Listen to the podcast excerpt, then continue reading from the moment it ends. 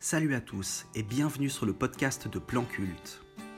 Aujourd'hui, on s'intéresse à la pochette d'un album, celle de What's the Story Morning Glory, le célèbre disque de Oasis sorti il y a 25 ans cette année. Aussi connu que l'album, qui contient des classiques du groupe anglais comme Don't Look Back in Anger, Some Might Say, sans oublier le titre phare d'Oasis Wonderwall, la pochette montre deux hommes se croiser dans une rue vide. Il s'agit de Berwick Street, à Londres, qui relie Oxford Street à Peter Street, tout près de Leicester Square.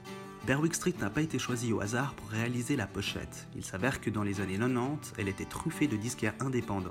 On peut d'ailleurs en apercevoir un sur la pochette qui existe toujours aujourd'hui. Sur leur porte, ils affichent d'ailleurs clairement une image du disque en mentionnant qu'il se trouve dessus. Si on ne sait pas exactement quand le cliché a été pris, on peut quand même supposer qu'il a été réalisé entre juillet et septembre 1995.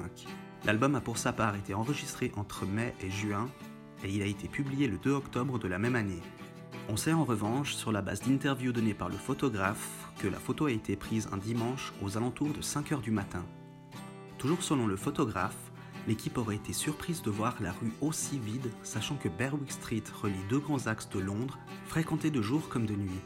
À l'origine, les deux hommes qui se croisent dans la rue devaient être les deux frères Gallagher, Liam, le chanteur, et Noël, le guitariste-compositeur.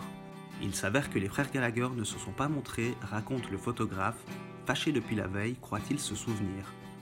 À l'image, on voit donc de dos, avec une veste beige, le photographe lui-même. Face à lui, Sean Rowley, DJ londonien. Si vous regardez attentivement la pochette, on aperçoit encore un troisième homme, sur la gauche, près d'une porte rouge, le visage caché.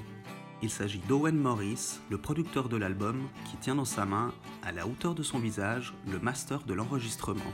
Donc la version finale destinée à être pressée et publiée à large échelle. Ce qui conforte l'idée que la pochette a bien été réalisée entre juillet et septembre 1995. Aujourd'hui, il n'est pas rare de voir des fans d'Oasis et de culture rock parcourir Berwick Street et s'amuser à reproduire la pochette. Rue très fréquentée effectivement, rares doivent être ceux qui réussissent de nos jours le cliché parfait. Ceux qui n'empêchent en rien de conserver avec soi un morceau d'histoire du rock, de celle que l'on vit à plusieurs précisément.